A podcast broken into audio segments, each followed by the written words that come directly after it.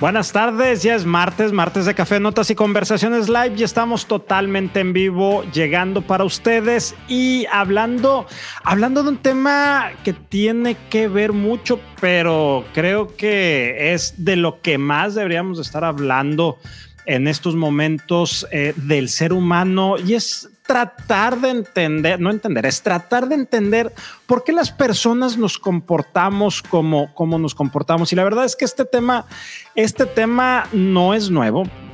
Venimos tratando de entender por qué actuamos de determinada manera desde la Grecia helenística cuando estábamos con los temas de los horóscopos y entonces si Juan o Juana nació bajo este signo y entonces y lo otro se comporta de esta manera y por eso es así y a la fecha todavía por ahí seguimos tratando de entender si con los horóscopos sabemos por qué ciertas personas reaccionamos como naciste en este mes y eres este signo, este es así como vas a estar actuando en la vida, en el amor, en la suerte, en la fortuna.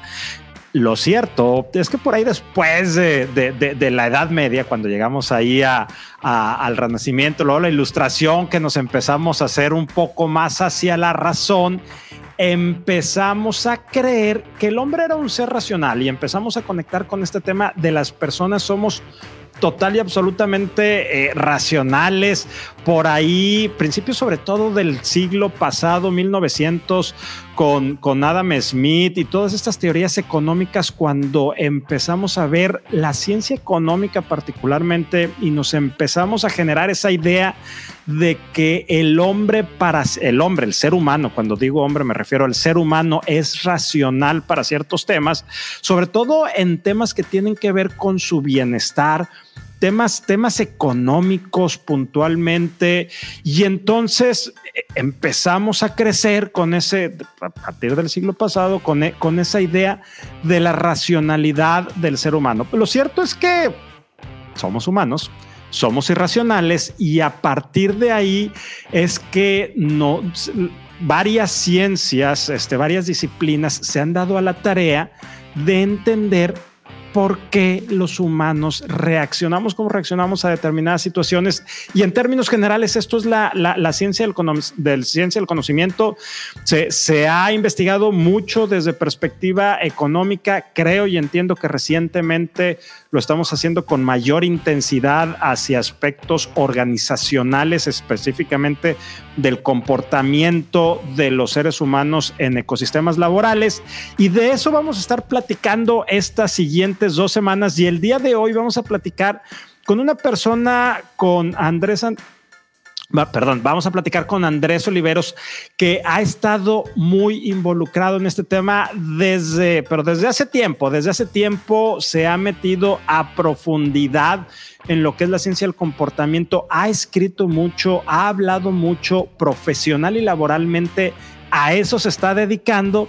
Entonces vamos a aprender de, de, de un conocedor del tema, no quiero decir de un experto, quiero decir de un, de un estudioso. Yo prefiero aprender de los estudiosos que de los expertos. Entonces, de esto vamos a estar platicando el día de hoy con Andrés Oliveros. Va a ser una gran conversación. Por favor, acompáñenos. Gracias por estar aquí. Esto es Café Notas y Conversaciones Live de Human Leader. Don Andrés, ¿cómo está usted? Qué buena playlist traes, Rogelio. Muy bien. ¿Y tú? También, gracias, gracias por acompañarnos el día de hoy.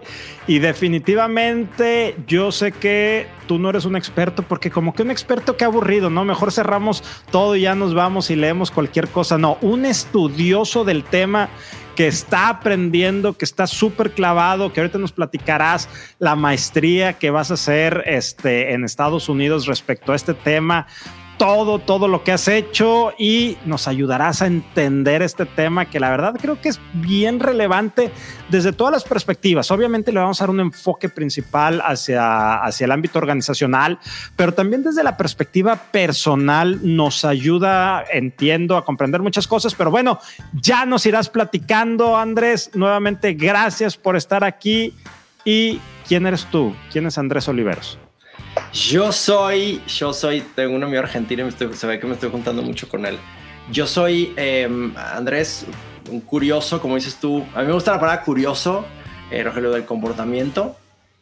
Estudié Derecho porque no me atreví a estudiar ciencias del comportamiento. En ese entonces no sabía si era comunicación, psicología organizacional, periodismo, pero siempre me apasionó el, el intentar entender por qué hacemos lo que hacemos. Entonces estudié Derecho porque no me atreví. Y después de trabajar varios años en, en un corporativo, dije, se me hace, se me hace que voy a hacer, voy a tener una vida más provechosa si me dedico 100% a este tema del comportamiento en las organizaciones. Soy de Monterrey, vivo en la Ciudad de México, no sé si ya perdí mi acento, algunos dicen que lo perdieron, otros dicen que no. Eh, este es un cuadro, por si alguien tiene alguna pregunta. Mis suegros ya no querían el cuadro y me lo, lo regalaron. Eh, y nada, casado, dos hijos. Eh, soy muy geek de estos temas y encantado de estar aquí, Rogelio, contigo. Gracias, gracias Andrés nuevamente por acompañarnos este, y gracias por ser un, un, curioso de este tema y podernos compartir un mucho de lo que tú has ido aprendiendo, de lo que te falta por aprender, de hacia dónde te quieres mover, qué estás haciendo en estos temas. Y vamos a empezar contexto. ¿Qué es, la ciencia del comportamiento, Andrés?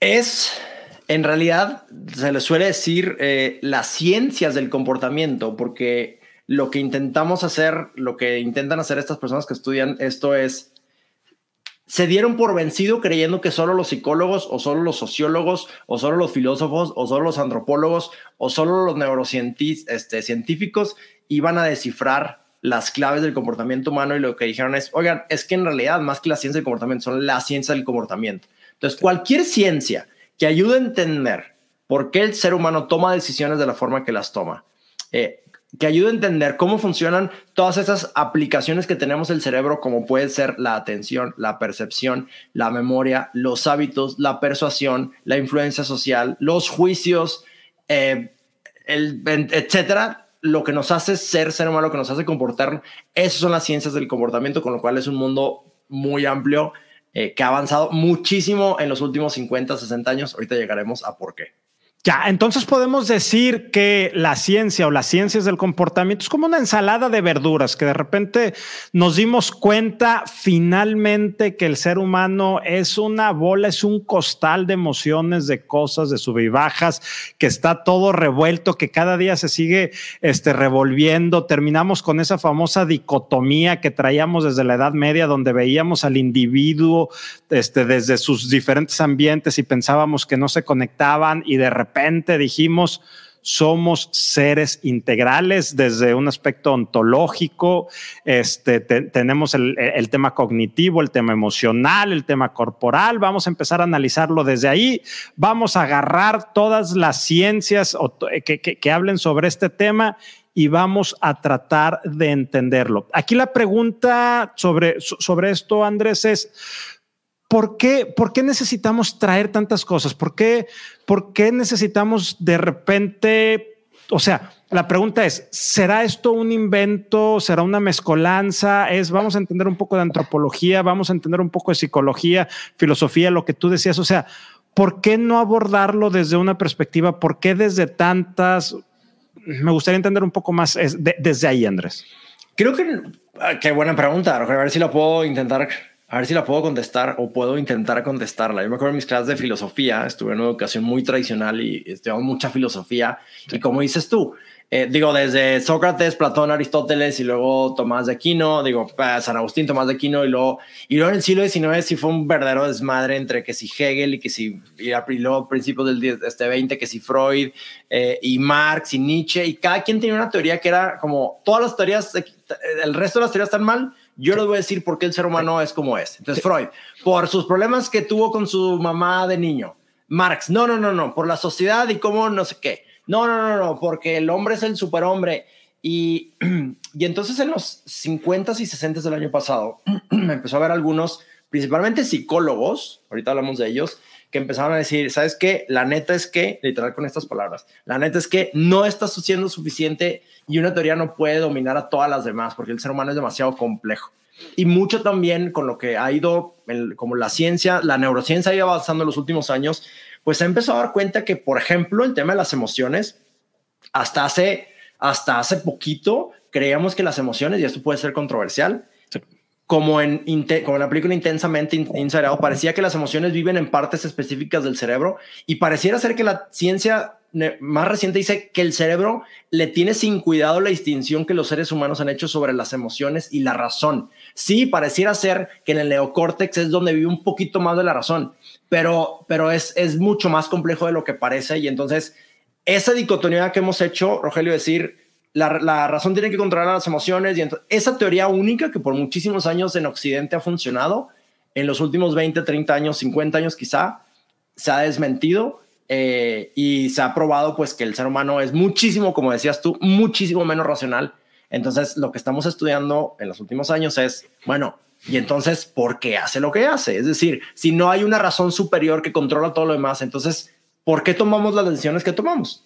Y empiezan a pasar, empieza a haber micros como segmentos de la ciencia del comportamiento, como por ejemplo la ciencia redes, de redes, que lo que, lo que determina es cómo tomamos decisiones principalmente basados, por decir algo, en lo que las cuatro o cinco personas más cerca de ti hagan. Y podrá decir, pero es que no, somos racionales, no, lo que, no nos gusta aceptar ese tipo de cosas. Pero resulta que hay evidencia que así es, entre otras cosas. Ya. Oye, Andrés, ¿crees que este tema de la ciencia del comportamiento, así como en su momento fue la, sociología con Comte y como fue la psicología hace ciento y tantos años, termine siendo ya no las ciencias del comportamiento, sino la ciencia del comportamiento y sea una sola disciplina? A final de cuentas, también otras disciplinas traen de diferentes ramas, son, son, son evoluciones este, de la sociología, de la antropología y luego viene de la filosofía y etcétera, y que nada más nos quedemos con una sola rama que sí tome de, estas otras disciplinas, pero que ya no sea esta, esta mezcolanza? Si nos quedáramos con una disciplina, Rogelio, falta mucho tiempo para que, para que eso pase, pero creo que cada vez va a ser más el caso. No es muy motivador lo que voy a decir, pero si nos quedáramos con una, nos quedaríamos con la neurociencia, porque de alguna forma es la que permite entender por qué el cerebro funciona como funciona. La psicología de alguna forma, y pienso por ejemplo el Daniel Kahneman, del que igual ahorita platicamos un poquito porque es creo que con el que más me he clavado, gran psicólogo, él dice, yo estoy limitado porque lo que yo observo son los comportamientos de las personas, pero él no tiene, eh, como no es un neurocientífico, él no tiene herramientas para entender cómo funciona el cerebro y si eso que está haciendo hacia afuera de verdad se está viendo en el, en el reflejado en el cerebro. Se tiene que ver, porque de alguna forma el cerebro pues es el, es el centro de la toma de decisiones del ser humano. Entonces, creo que cada vez va a ser más relevante el estudio del cerebro, que ahí sí todavía me declaro, si soy un ignorante en los demás ciencias del comportamiento, en neurociencias estoy todavía más perdido. Déjame este, tratar, no, no me voy a meter a neurociencias, pero este, si tú sabes poco, yo sé menos. Platícame de, de, este tema. ¿Qué, ¿Qué, qué, vendría siendo la neurociencia enfocado hacia el comportamiento? O sea, un montón de de la manera en la que se conecten ciertos cables este, allá arriba, eh, e, es como nos vamos a comportar ante diferentes situaciones. Decir esto no sería tanto como regresar a lo que decías ahorita de las emociones cuando pensaba que estaba por aquí en una, en una glándula y de ahí todo se movía, nada más para entender ese, ese, ese tema, Andrés, de la neurociencia. Entonces, dentro de todas las, porque lo hay subramas de la neurociencia, eh, Rogelio, la que más he estudiado, aunque sea poco, es la neurociencia afectiva, que es el origen de lo que entendemos por las emociones en el cerebro. Entonces, hay una señora, bueno, hay un debate entre un señor que se llama Jack Panksepp, que lo que decía es, hay siete regiones en el cerebro, muy similar a lo que, a lo que salen intensamente, película que contrató de consultor a un señor que se llama Paul Ekman, que creía que las, que las emociones son universales. Pero Paul Ekman eh, hizo experimentos y se fue por el mundo a mostrarle seis fotos a personas que vivían en pueblos muy retirados a decirles, dime qué tipo de emoción es esta. Esta es odio, esta es sorpresa. Y entonces, en realidad, hay muchos sesgos en ese estudio, pero en realidad no fue un estudio de neurociencia. En cambio, gente como esta señora que se llama Lisa Feldman Barrett, tiene 40 años con literal fMRIs eh, y entendiendo distintos elementos de cómo funciona, de dónde están las emociones en el cerebro. Y entonces, por ejemplo, lo que ella dice es que las emociones no son naturales, sino que son construidas. Con lo cual cambia por completo el debate porque pareciera ser que entonces las emociones las aprendes de tu entorno y por eso un gringo a la fuerte, un japonés es más reservado y un australiano le vale churro la vida, pues porque en su entorno así han visto que sucede y que las emociones de alguna forma se van construyendo los patrones por lo que estás viendo. Entonces, hay neurociencia cognitiva, neurociencia afectiva, no sé si hay otro tipo de neurociencias, pero básicamente es estudiar el cerebro desde un punto de vista, híjole, casi como eléctrico, médico, evolutivo, que pues me, me supera. Ya, me, me, encanta este tema. Este, y bueno, no, no nos metamos a, a, terrenos pantanosos. Ya ahora que regreses de tu maestría, este, empezamos a platicar de ese tema. Ya, ya nos, nos enfocamos más en el tema de, de la neurociencia. Eh, ¿Quién empieza a aglutinar todas las materias y dice, hay ciencias del comportamiento? ¿Sabes que Tenemos que ver el comportamiento del ser humano desde una multiperspectiva y tenemos que sentar aquí a gente, a un sociólogo, con un antropólogo, con un psicólogo, con un filósofo y, un neurocientífico este, y tratar de entender por qué somos como somos. Yo creo que es bastante reciente eso, Rogelio, porque la maestría esta que quiero estudiar, que bueno, que, que, voy a empezar ahora en agosto en la Universidad de Pensilvania, es una maestría que empezó en el 2017 y es la primera maestría sobre ciencias del comportamiento. El resto de las maestrías que hay en este sentido es maestría en psicología, maestría en sociología, maestría en ciencias redes, maestría en ciencias cognitivas, en psicología evolutiva, pero esta es la primera maestría que hace que se dio cuenta que el ser humano no podía estudiarlo solo desde un ángulo eh, estoy viendo, obviamente no empezó en el 2017, estoy intentando como que ver si hubo un momento crítico. Si hay un momento crítico en los 70 en donde dos profesores en la Universidad de Israel, Daniel Kahneman y Amos Tversky, empezaron a tirar la teoría económica de, que existía en ese entonces y eventualmente se brincaron a la sociología y a la antropología eh, y de ahí, de alguna forma, del estudio de estas dos personas, después sale el Behavioral Economics, que quizá es lo que más se sabe de las ciencias del comportamiento. O sea, cuando tú, a veces tú piensas ciencias del comportamiento, la gente te dice, ah, estás estudiando Behavioral Economics. Y Behavioral Economics es un enfoque muy eh, desmitificar lo que la economía creía relacionado con el ser humano. La economía, teoría clásica de la economía, pensaba que el ser humano siempre está buscando eh, más dinero, que es su único motivador, que siempre está buscando el beneficio para uno mismo, eh, que siempre quiere más. Y estos tipos lo que empezaron a dar cuenta es que había muchas actitudes o, decisiones irracionales del ser humano. Y entonces el behavioral economics, que es básicamente cómo funciona el, dinero y en las personas, de ahí se ha empezado a brincar a la psicología organizacional, eh, pues la, relación, el parenting, eh, la psicología los deportes. Es decir, esa forma de ver razonar, o sea, de creer que somos racionales, que nuestra memoria funciona perfecto, que la percepción siempre funciona bien, que los hábitos funcionan si lo repites 21 veces. Eh, en los 70 empezó, nos empezamos a dar cuenta de que había muchas cosas equivocadas y hoy hay una cosa que se llama el códex de sesgos cognitivos de una persona que mapeó más de 200 sesgos o heurísticos que tiene el ser humano a la hora de tomar decisiones, recordar cosas, eh, hacer juicios, eh, entenderse. Y entonces eh, empezó en psicología, brincó economía y de repente ahora está en todos lados. Ya. Entonces, esto cuando lo empezamos a aterrizar hacia, hacia el tema organizacional, ¿Por, qué, ¿Por qué lo bajamos? Y cuando digo lo bajamos al tema organizacional, no es de la perspectiva financiera, sino desde la perspectiva de los empleados, de los colaboradores. ¿Qué es lo que se está tratando de hacer aquí, Andrés? Entonces, en lo que nosotros nos hemos clavado mucho, Rogelio, en, mi trabajo, es en desmitificar que el ser humano otra vez, lo que le digas, lo va a escuchar, lo va a entender a la primera, lo va a recordar, te va, te va a decir que sí, eh, que, si no te entiende, te va a decir que no te entiende, eh, que, ya sabe cómo hacerlo y que se lo va a enseñar a otros. Y entonces lo que empieza a pasar en organizaciones muy grandes, y en realidad también en pequeña, Rogelio, es que se toma una decisión en un corporativo, como por ejemplo, vamos a hacer digitalización, o vamos a hacer, implementar este cambio, o vamos a hacer esta transformación. Y creen que por decírselo cuatro veces a las personas, ya de alguna forma la gente lo va a entender, lo va a querer hacer. Y entonces el, creo que el, gran problema o el, gran uso de las ciencias del comportamiento es que piensa en tu vida, Rogelio, cuando te propones hacer algo, no quiere decir que porque te lo propongas lo vas a hacer, porque hay un gap entre tu intención y la acción. Entonces, por ejemplo, hay un tema gigantesco ahí. Si tú juntas a la organización y le dices, oiga, hay que hacer esto, lo van a hacer. Y si todo el mundo te dice que sí, no significa nada, porque como nos pasa a nosotros, que dices, quiero comer mejor, pero de repente hay una bolsa de papitas en tu casa, eh, o quiero hacer ejercicio, pero te lo dormiste tarde y entonces no te vas a levantar. Entonces, esas incongruencias le cuestan muchísimo dinero a las empresas, Rogelio, porque lo que quiere la dirección difícilmente se va a convertir en comportamientos si utilizamos el modelo anterior de yo soy el jefe y lo que yo diga se va a hacer. cada vez eso va a ser menos cierto simplemente por el, por el tema de autoridad. Entonces, ¿cómo deberíamos empezar a abordarlo? Con curiosidad, con humildad, retando muchas de las cosas que, como siempre hemos hecho las cosas. Eh, y esto puede sonar incómodo, y creo que es lo incómodo para algunas personas que tienen 30 años haciendo las cosas de tal manera.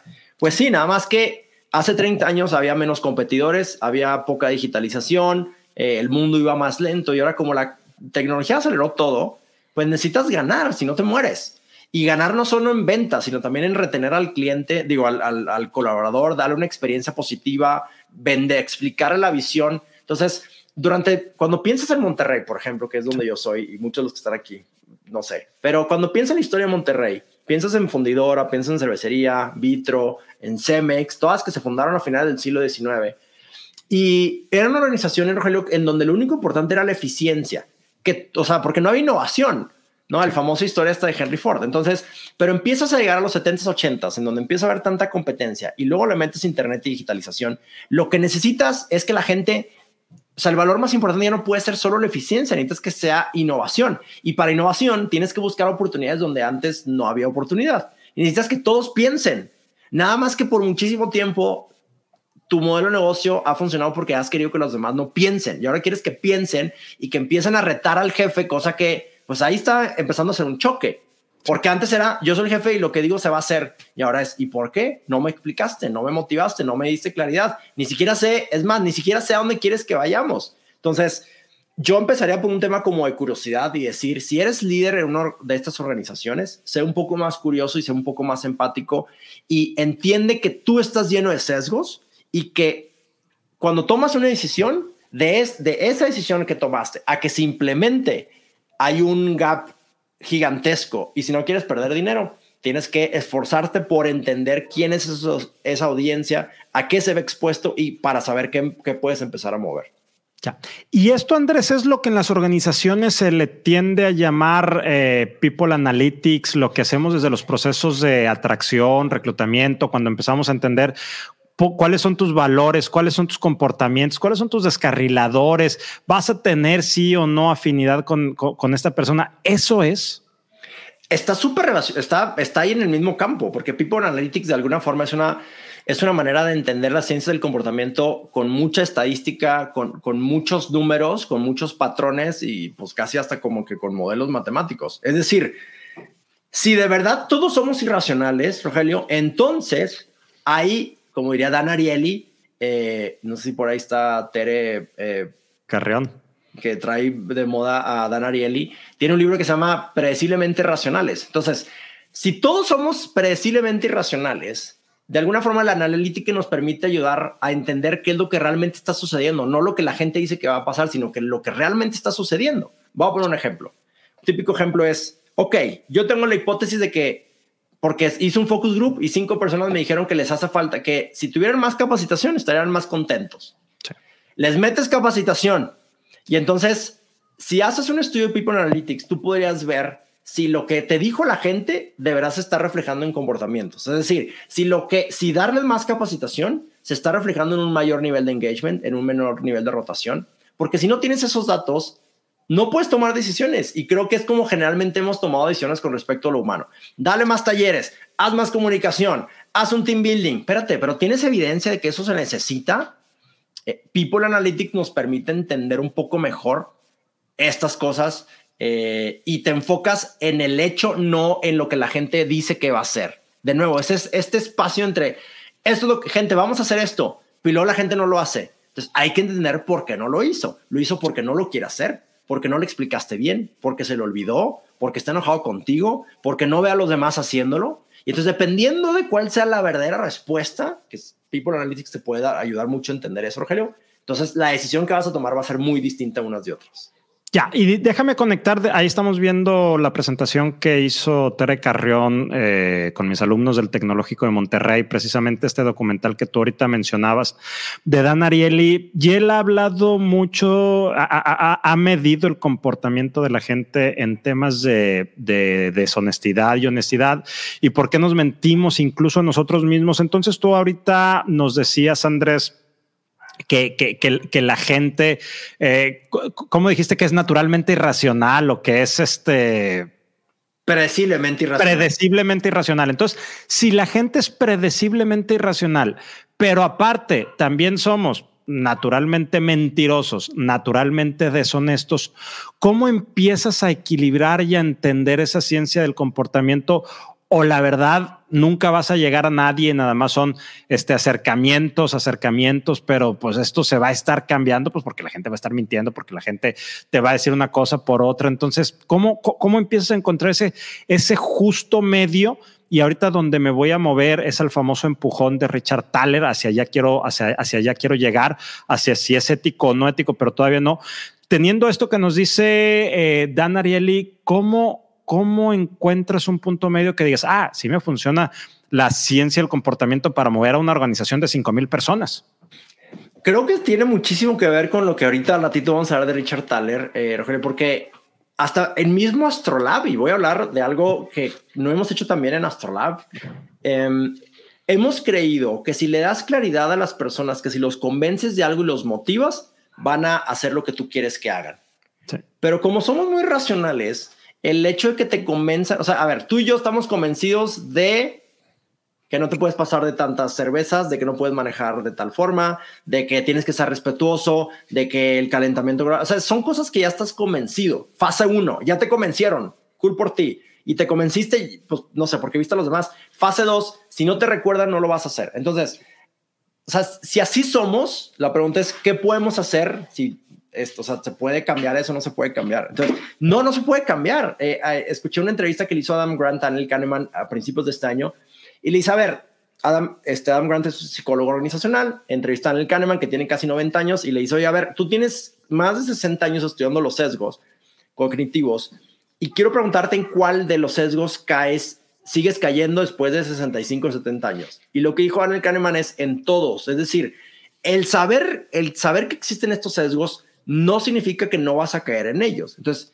creo que puede ser un buen punto para esto de Richard Thaler, porque en Astrolab estábamos convencidos que si le explicabas a las personas y les dabas claridad y los motivabas, eso iba a ser suficiente para que de alguna forma eh, hicieran lo que les pedías o de alguna forma siguieran la estrategia. Pero yo me estoy inclinando más en los últimos meses y año, Rogelio, más bien a la teoría de los noches y en general al diseño, que creo que el design thinking lo que ha hecho muy bien es o sea, el diseño finalmente lo que, lo que intenta hacer es hacer algo fácil. En vez, de, en vez de pelearme contra la razón y pelearme contra la motivación y pelearme contra tu memoria, habrá una manera de hacer que, de ponerte fácil la decisión que quiero que tomes. Por supuesto que entramos en un tema de motivación, digo, de, de como decías tú, de, de manipulación, pero lo hacen, así lo hacen las redes sociales, los sitios de métete a Amazon y podemos encontrar cinco noches de, cosas que te están manipulando. Lo hacen las redes sociales, lo hacen las empresas cuando llegas al HIV primero huele a flores. Todo el mundo está intentando convencernos de hacer algo y nos está poniendo fácil que compremos más. Ya estás en la caja y ya te cansaste y ves hay unos Reese's y dices, chingas madre, no te los hubieras comprado si hubiera, si te los ponen en estacionamiento, pero, pero como ya te, o sea, ya tienes, ya te drenaste de estar tomando decisiones, esos chocolates que hubieras dicho que no. Entonces, yo sí creo que la mejor forma de pelearte contra el ser humano es no pelearte y hacerlo fácil. Y entonces así te le sacas la vuelta a la decisión, porque una decisión del sistema 2, como diría el Kahneman, implica quemar calorías. Y noticia, al ser humano no le gusta quemar calorías. No nos gusta pensar, no es porque hay algunos que son flojos y otros que no lo sean, no es porque algunos tienen buena memoria o no, otros sí la tienen. En general, Rogelio, al ser humano no le gusta por razones evolutivas pensar. Entonces, si tú puedes evitar que piense y se le pones fácil la decisión, entonces quieres que la gente viva la estrategia. ¿Por qué no se la recuerdas todos los días en la aplicación que utilizan? ¿Quieres que la gente utilice tal herramienta? ¿Quieres que la gente este, cambie mindset? Hay una forma de ponérselo fácil. Si se lo pones fácil, hay aumenta la probabilidad de que lo use. Ya. Quiero, quiero hacer una, una reflexión y no, es tanto una pregunta, tú me dirás si quieres abordarla, es, es una reflexión más de carácter personal, pero sí quiero dejarla, dejarla aquí. Eh, yo siempre, no siempre, eh, los últimos años he estado mencionando enfáticamente que la cultura organizacional no existe. Y me gusta mucho decir que la cultura organizacional no existe, primero porque lo dices y la gente te pone atención, porque como dices que no existe, y de entrada ya te pusieron, ya te pusieron atención. Pero si nosotros siempre hemos visto románticamente la cultura organizacional como ese sistema de valores compartido, con efecto performativo, bla, bla, bla, y de repente estamos hablando de ciencias del comportamiento en plural para dar esos pequeños empujones éticos, vamos a decirle, todavía no me quiero meter eh, de lleno por ahí, para que la gente haga lo que tú quieres que haga no lo que su sistema de valores irracionales, este, de compas, de amigos, que tenemos un objetivo común, no, lo estás alineando. Entonces, este tema reforzaría mi, mi, perspectiva de que la cultura organizacional no existe. Es un simplemente un conjunto de normas, de reglamentos, de valores de carácter empresarial, no moral de valores de carácter empresarial y económico y que a través de ciencias del comportamiento puedo empujar a la gente en ese sentido, aún en contra de su voluntad, si es que no respetáramos estos temas éticos. ¿De ahí quieres que nos metamos un poco o saltamos a los famosos empujones? No, está súper cool, pero creo que ya estamos ahí. Bueno, no, no sé si, si ya estamos ahí, pero vaya, el empujón que recomienda Richard Thaler no quita la libertad. O sea, lo que él dice es, para que un empujón sea un empujón, sea un notch, como dice él, tienes que no quitar la alternativa. Y el ejemplo que más pone él es, si queremos que los niños coman mejor en una cafetería pública, no les quites las papitas, pero no se las pongas en su nivel de vista. En su nivel de vista ponen las frutas y ponen las verduras. Entonces las papitas están ahí al lado, son un poquito más difíciles de conseguir. Hay fricción para conseguirlas. Entonces, sí, igual no estamos adelantando. Me, me parece muy interesante lo de la cultura. Eh, y no sé si, si debatir o no, eh, porque tú aquí tienes más experiencia, eh, por mucho que yo, Rogelio, me parece interesante. O sea, lo que sí es una realidad es que si la cultura no existe, ¿qué es eso que cuando tú llegas a casa de un amigo al que nunca has ido y te invitan a comer un domingo, ves cosas que se valen, cosas que no se valen, cosas que hacen? Entonces, ¿cómo le llamas a eso? Ese entorno como de las cosas que sí se promueven y las cosas que se castigan. ¿Cómo le llamarías a eso? A eso sí le llamaría cultura, pero pues tú definirás si el siguiente domingo vuelves a ir o no vuelves a ir y en el trabajo pues te tienes que quedar porque pues si no tres después de tres faltas este te dan de baja sin responsabilidad para el patrón.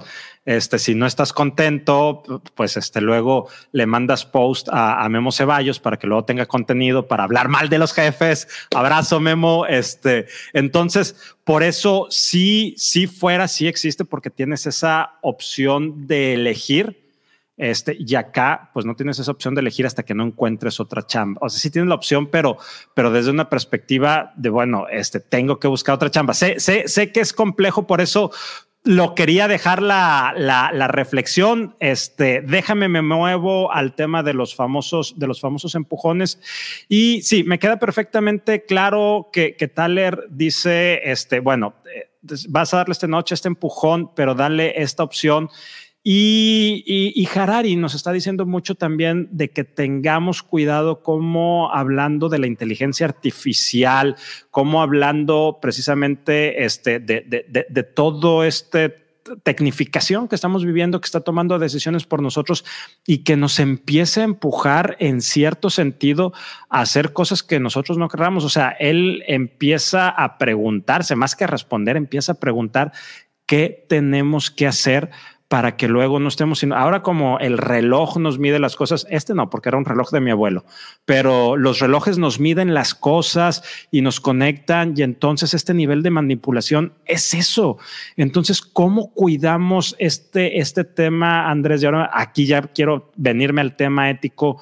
¿Cómo empezamos a cuidar en organizaciones y nosotros mismos como personas, cómo nos cuidamos de evitar ese empujón negativo sin alternativa para encaminarnos a un sentido determinado. Me encantaría tener una respuesta como en donde los corporativos salgan bien liberados, pero no sé si la voy a tener, Rogelio, porque... Porque si hay una asimetría en los corporativos, es una realidad y si alguien dice que no, eh, entonces no está siendo honesto.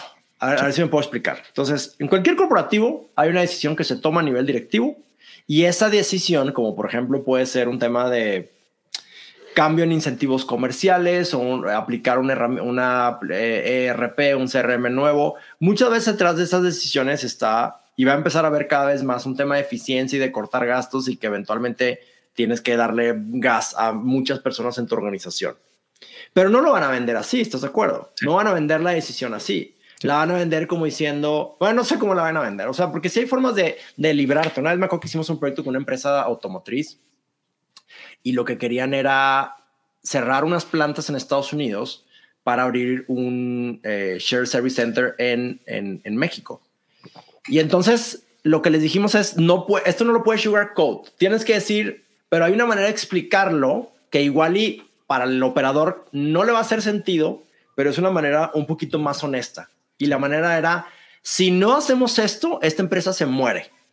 Entonces, eh, pues es, una manera como más honesta, pero hasta ahí puede llegar, porque al final de cuentas los directivos, ellos tienen que hacer que la empresa sobreviva. Y si al hacer que la empresa sobreviva, te cargas o le cambias la vida o haces que trabaje más horas la persona o que le pagues menos a las personas que están en la operación, vas a como quiera tomar la decisión.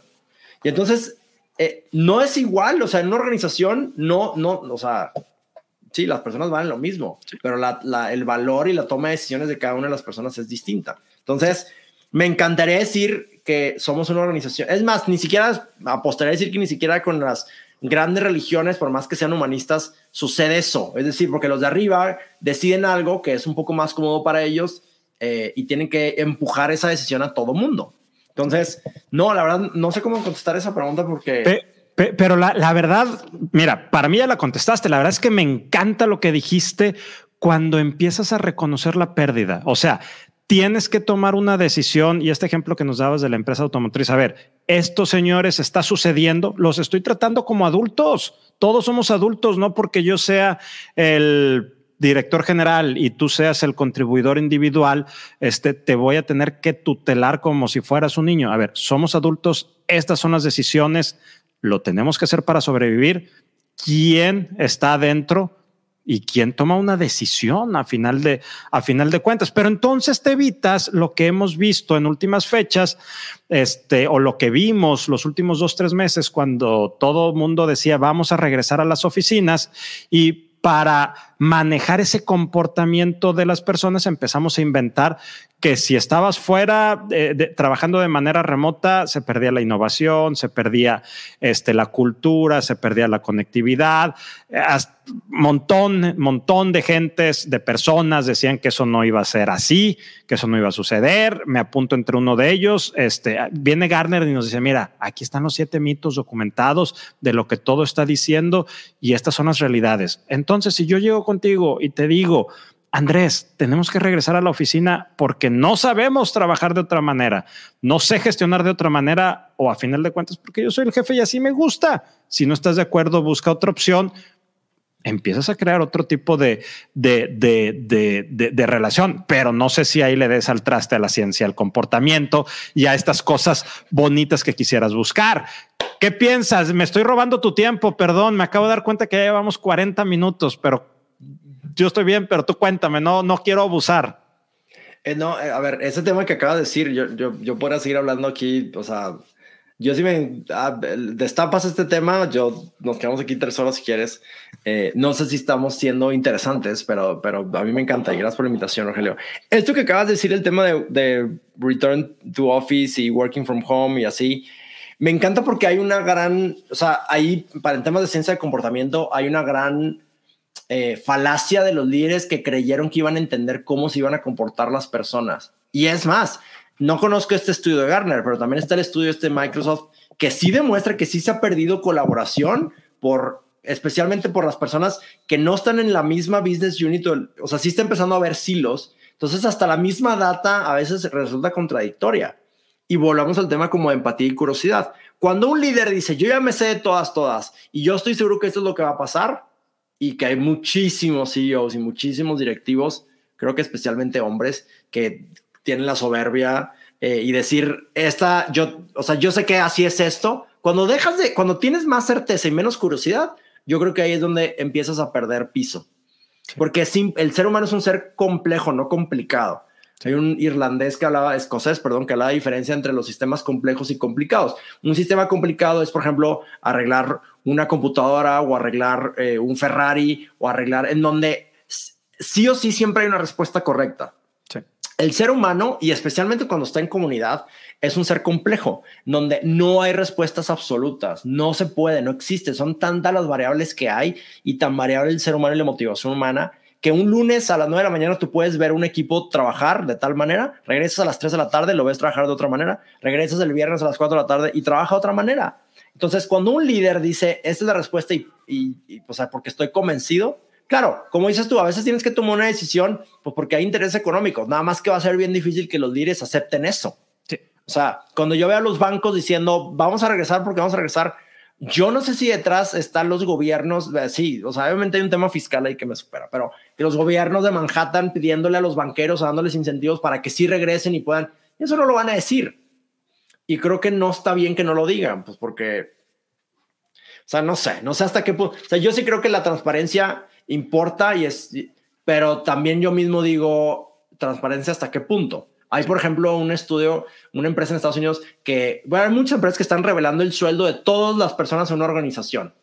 ¿Me atrevería a hacer eso en Astrolab? No lo sé. O sea, tampoco es muy fácil aquí decir, ah, sí, los líderes están mal, o la transparencia, o, o, no hay que ser soberbios, pero es, el ser humano es complejo, ¿no?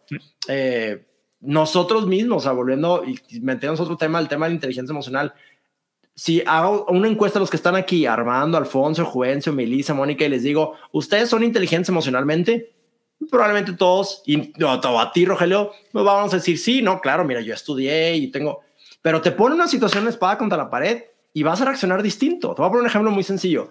Voy a hacer en tres semanas una operación en la cara, una operación maxilofacial un poquito intensa. Eh, y cuando me dijeron que me tenía que hacer la operación, entró un ser, o sea, que se cambió Andrés Oliveros por otra persona. Empecé a reaccionar de una manera emocional que yo nunca hubiera esperado que así reaccionara. Me dio para abajo bien cañón y me empezó a dar miedo y me empezó a tripear de, de la vida se va a acabar y, y, qué estoy haciendo en mi vida. Y digo, ¿qué onda? Y, así son los seres humanos. Y la ciencia del comportamiento, si estudias la ciencia del comportamiento, ya no te vas a asustar por ese tipo de cosas porque sabes que todos somos frágiles, que todos pueden levantar de mal humor, que todos podemos ser inconsistentes y no pasa nada. Y a veces tú eres LinkedIn y todos son CEOs, todos son perfectos, todos son, se ven guapos eh, y Instagram no se diga. Y así no es el ser humano. Y eso nos hace daño porque te empiezas a creer que todos son perfectos y que nadie se equivoca y que todos tienen certeza y que todos somos este, los próximos Steve Jobs y no sé a quién le ayuda a eso.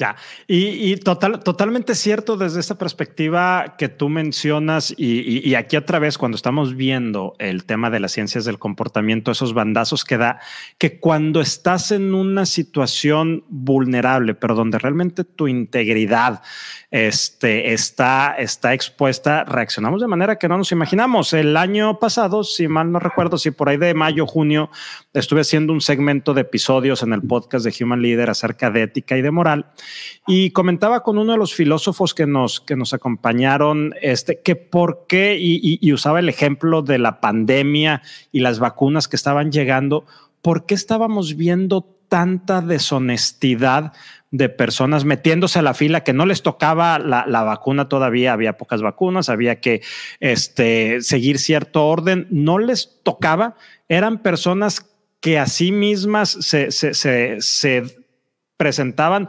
como íntegras, honestas, religiosas, éticas, etcétera, etcétera, etcétera. Y ahí, oye, y, vimos cualquier cantidad de casos en, medios de comunicación y en periódicos de todos los niveles y me decía esta persona, me dijo, no lo, no lo justifico, pero en el momento en que nosotros como seres humanos nos vemos vulnerados, donde nuestra integridad está, está superada, reaccionamos de una manera netamente irracional y no hay ética, no hay moral, no hay nada que valga. Entonces vuelvo a conectar ahí con el tema y, ya con esto quiero cerrar porque si no nos vamos a terminar desviando este de Richard Dawkins y el gen, el, el gen egoísta donde dice, bueno, es un tema hasta biológico, plantea, plantea él. Y aquí la ciencia del comportamiento otra vez nos da bandazos de decir, bueno, cuando suceden cosas así, quién sabe cómo vaya a reaccionar la gente. Solo lo más que podemos saber es que probablemente reaccionen mal. ¿Qué piensas, Andrés? Aquí voy a sonar a este chavo, no sé si es Roberto Martínez o quién, el concepto es el constructo social. Sí. Pero, a ver, la democracia, yo soy abogado, como bien, este, como tú comprenderás, y es un, es un, es un acuerdo que tenemos entre los seres humanos. No es algo absoluto. Eh, es más, el, el mismo Noah Harari que tú ahorita mencionabas habla de cómo el liberalismo pues está equivocado por, en fin, pone sus razones. Sí, sí, sí, eh, y en esto mismo que dice Mónica Sánchez, aunque también hay muchos ejemplos del Señor de las Moscas en tiempos de COVID, eh, y yo conozco gente de Harvard que se saltó la fila y gente de la élite de San Pedro que se saltó la fila. También hay historias bien bonitas del otro lado. También hay historias bien bonitas de, de gente que en el donde las circunstancias estaban en contra, sacaron el lado bueno. Y otra vez lo que, lo que termina pasando es que más que convencerte que los seres humanos son buenos o malos, o emocionales o racionales, o tontos o flojos, en realidad es, el ser humano es un ser bien complejo y volvemos a menos certeza y más curiosidad. O sea, si nos quedamos con eso, eh, yo me voy a tatuar esa frase, lo, prometí hace como seis meses, todavía no lo he hecho. Eh, literal es, menos certeza, más curiosidad. Con eso, con eso, Rogelio, es suficiente porque creímos que habíamos descifrado el rompecabezas humano diciendo la razón, control, y vas al IPAD y todavía te hablan de que la razón tiene que controlar las emociones eh, y que las emociones son primarias y son y, la ciencia más reciente, una Lisa Feldman Barrett, una Brené Brown, una Susan David, te habla que nada que ver, o sea, al revés, las emociones nos ayudan a ser la mejor persona que podemos ser, también nos a, a veces ser la peor persona que puede ser. Pero es esa curiosidad y esa empatía de no de no decir, ya sé cómo funciona el ser humano, ya sé cómo son mis trabajadores, ya sé cómo es mi esposa, ya sé que lo va a hacer mi hijo. Es pura soberbia y es normal porque es más cómodo. Es más cómodo tener esos juicios y creer que ya entiendes cómo funciona la realidad, cuando en realidad sabemos muy poco de cómo realmente vamos a reaccionar. Deja tú cómo van a reaccionar los demás, cómo vamos a reaccionar nosotros cuando nos enfrentamos con una situación que nos pone a prueba. Y aquí, este Andrés, quiero hacerte nuevamente la pregunta del inicio y, la voy a repetir. No, ¿quién eres tú? La segunda pregunta. La, la quiero repetir porque después de todo lo que nos has dejado, todo lo que nos has compartido, la misma pregunta la vamos a escuchar, tu respuesta con un contexto bien diferente y la vamos a entender bien diferente. Entonces, para no caer en esa soberbia que decías, este, y tener ese, e, e, ese conocimiento y desde una perspectiva ética y moral para lograr un mundo mejor, para entre todos construir un mejor lugar donde estar, ¿cómo nos van a ayudar las ciencias del comportamiento? ¿Qué son las ciencias del comportamiento?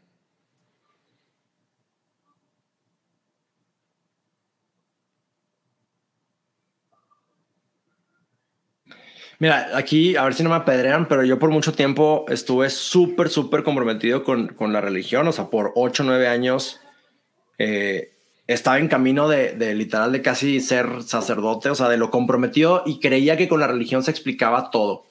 Hoy pienso súper, súper diferente y a veces he pensado que para mis hijos les va a ayudar más y van a ser personas más felices y más y con menos traumas y con, y con más libertad y con más. Si les, si les meto o sea, si, los, si les genero la curiosidad por entender más al ser humano y por, ser empático con los demás y por ser curiosos de por qué hacemos lo que hacemos en vez de ya tener todas las respuestas. O sea, por muchos años dije, yo tengo las respuestas y ahí voy al libre derecho a convencer a todo mundo que todo mundo está mal. Me entré en una depresión, se me paralizó la cara porque era una postura innatural. O sea, la postura de querer, que, querer tener, o sea, de creer que tienes todas las respuestas, eh, no, no, no has sentido. Eh, hoy me siento mucho más cómodo porque el científico, la mentalidad de científico, básicamente lo que te dice es, créele a la evidencia. Lo que hoy hay de evidencia, necesito, y si hay evidencia nueva, a ver cómo le vas a hacer para cambiar. Entonces, a la pregunta de qué son las ciencias del comportamiento, es un estudio, eh, son varias ciencias que con, lo que con la evidencia que tenemos hoy, nos ayudan a justificar o a explicar cómo funciona nuestro cerebro, cómo tomamos decisiones, cómo hacemos juicios, eh, cómo decidimos algo, cómo nos convencemos de algo. Es entender por qué hacemos lo que hacemos. ¿Por qué es importante hacer eso? Porque si no, empiezas a caer en mitos de es que así soy yo, o es que así son todas las, es que así son los hombres, es que así son, es, y, y esa es puro, es, es, es una mentira. Y nos, nos encarcelamos a creer que somos de tal manera cuando en realidad el ser humano más bien es un ser de posibilidades. Y entonces regresamos al horóscopo y empezamos a dar explicaciones a partir de ahí. Andrés, quiero agradecerte. No te apedrearon. De hecho, aquí en la pantalla empezaron a aparecer unos corazoncitos. Este, eso, eso es bueno. Quiero agradecerte tremendamente que hayas estado aquí. Ha sido una wow, super conversación. Yo no sé si nos siguieron, si no nos siguieron, cuánta gente estaba conectada. Yo la disfruté tremendamente y de corazón te agradezco eso. Me dejas un chorro de aprendizaje, me dejas muchas preguntas, eso me encanta y sobre todo temas para seguir explorando e investigando a este respecto. Gracias también a ustedes por estar aquí el día de hoy. Ayúdenos a compartir este episodio para seguir conectando con muchas más personas. Andrés, algo que quieras dejarnos antes de despedirnos, reflexión, algo que llene nuestro corazón y alegre nuestra alma. Menos certeza, más curiosidad. Así vamos a ser más felices. Punto. Menos certeza, más curiosidad para ser felices. Muchas gracias, que estén bien. Nos vemos el siguiente martes. Vamos a hablar de ciencias del comportamiento, pero desde la perspectiva económica. Que estén muy bien. Andrés, fuerte abrazo.